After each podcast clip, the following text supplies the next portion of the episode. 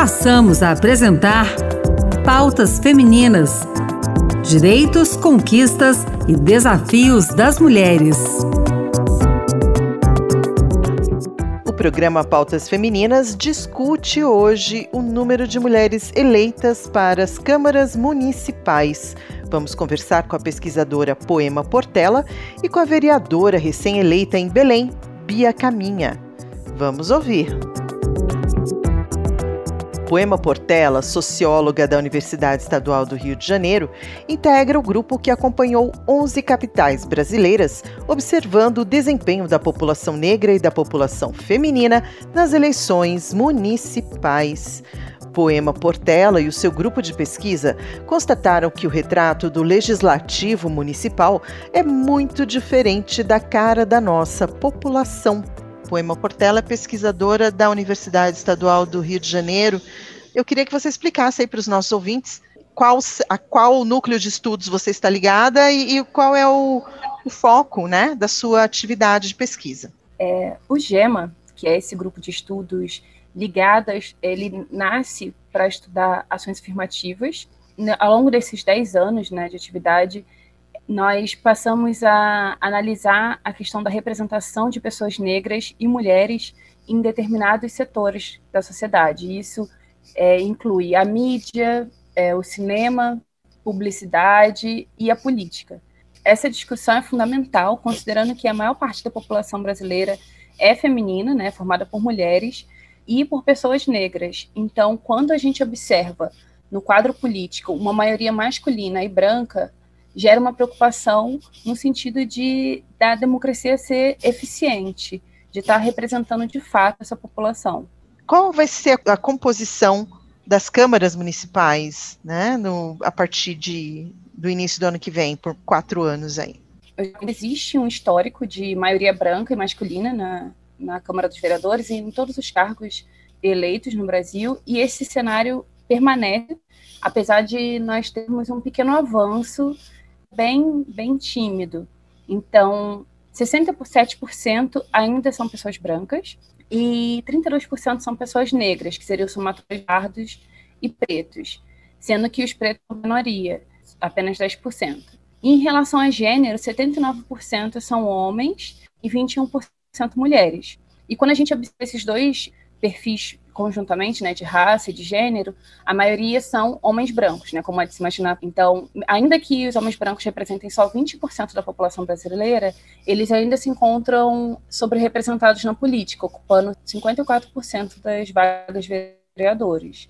Depois dos homens brancos, vêm os homens negros, que ocupam 25% das vagas, e entre as mulheres, vêm as, as mulheres brancas, né, com 13% das vagas de de vereadoras em 2021. E, por último, no pior cenário né, de representação, estão as mulheres negras, que só, ocupam, só ocuparão 7,5% das vagas.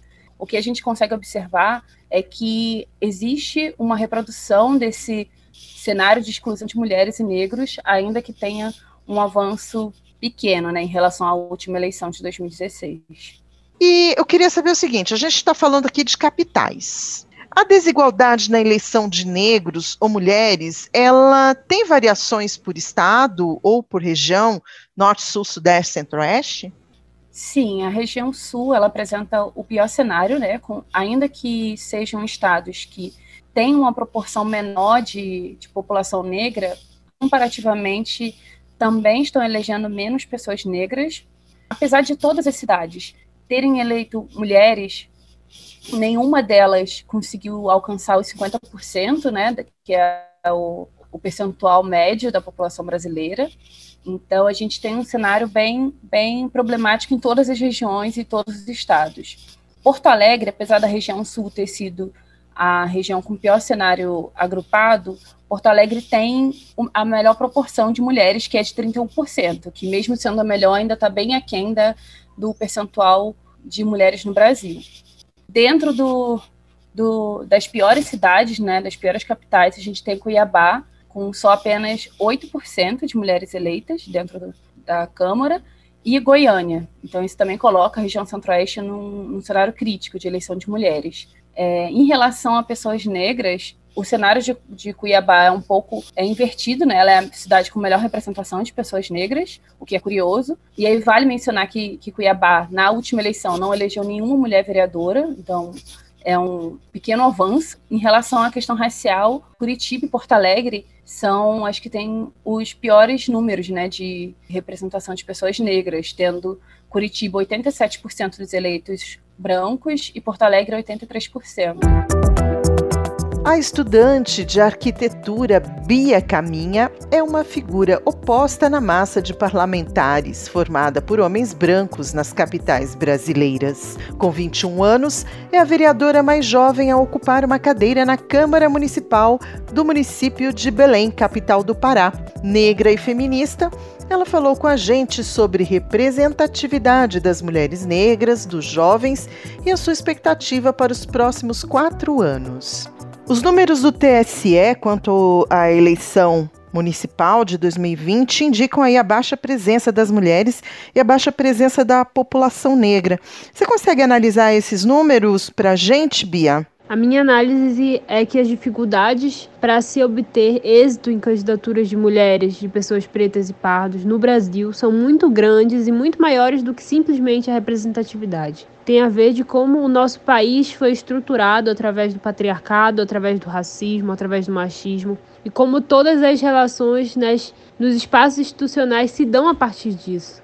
Então é uma análise de que a gente está avançando quando a gente tem um aumento de candidaturas e que a gente conseguiu aumentos qualitativos. Em Belém, por exemplo, é a primeira vez que a gente consegue ter um número tão expressivo de mulheres eleitas, onde três dessas mulheres são negras e são três mulheres as mais votadas dos seus partidos. Então é uma análise de que a gente precisa ainda avançar muita coisa, mas que há esperança da gente construir um futuro melhor daqui para frente. Bia Caminha, você tem 21 anos de idade e é a vereadora mais jovem a assumir uma cadeira na Câmara Municipal de Belém. Qual foi o momento mais marcante dessa campanha?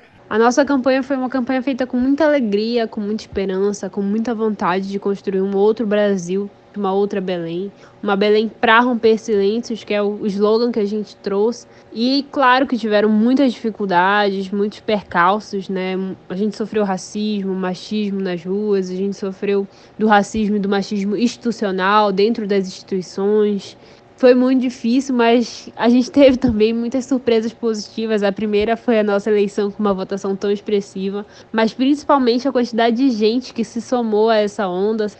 E assim, mais marcante para mim foi quando a gente percebeu que as nossas famílias, as famílias das pessoas que nos apoiavam, também vieram nos apoiar.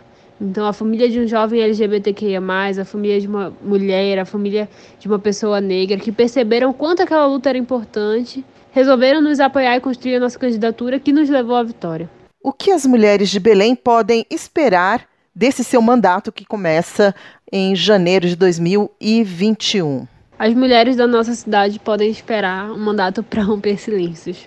Um mandato que seja um mandato mais bonito da nossa cidade, assim como a gente chamou a nossa campanha, porque a gente faz política com amor, com alegria, com esperança, mas a gente também faz política com seriedade, com o objetivo muito nítido de defender as nossas existências, de defender o direito das mulheres, das mulheres negras, das mulheres LGBTQIA, de todas as mulheres. Então isso é uma coisa que as mulheres podem esperar da gente, podem contar com a gente. Quem quiser conferir o trabalho da Poema Portela e dos outros pesquisadores da UERJ, pode entrar no site do Grupo de Estudos Multidisciplinares da Ação Afirmativa. O endereço é gemaa.iesp.urg.br gemaa.iesp.urg.br. O Pautas Femininas fica por aqui. Eu sou Ana Beatriz Santos e eu fiz a apresentação e a produção deste programa, e os trabalhos técnicos foram feitos pelo Antônio Carlos Soares. Até a próxima!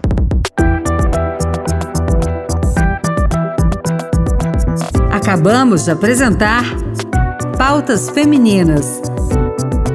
Direitos, conquistas e desafios das mulheres.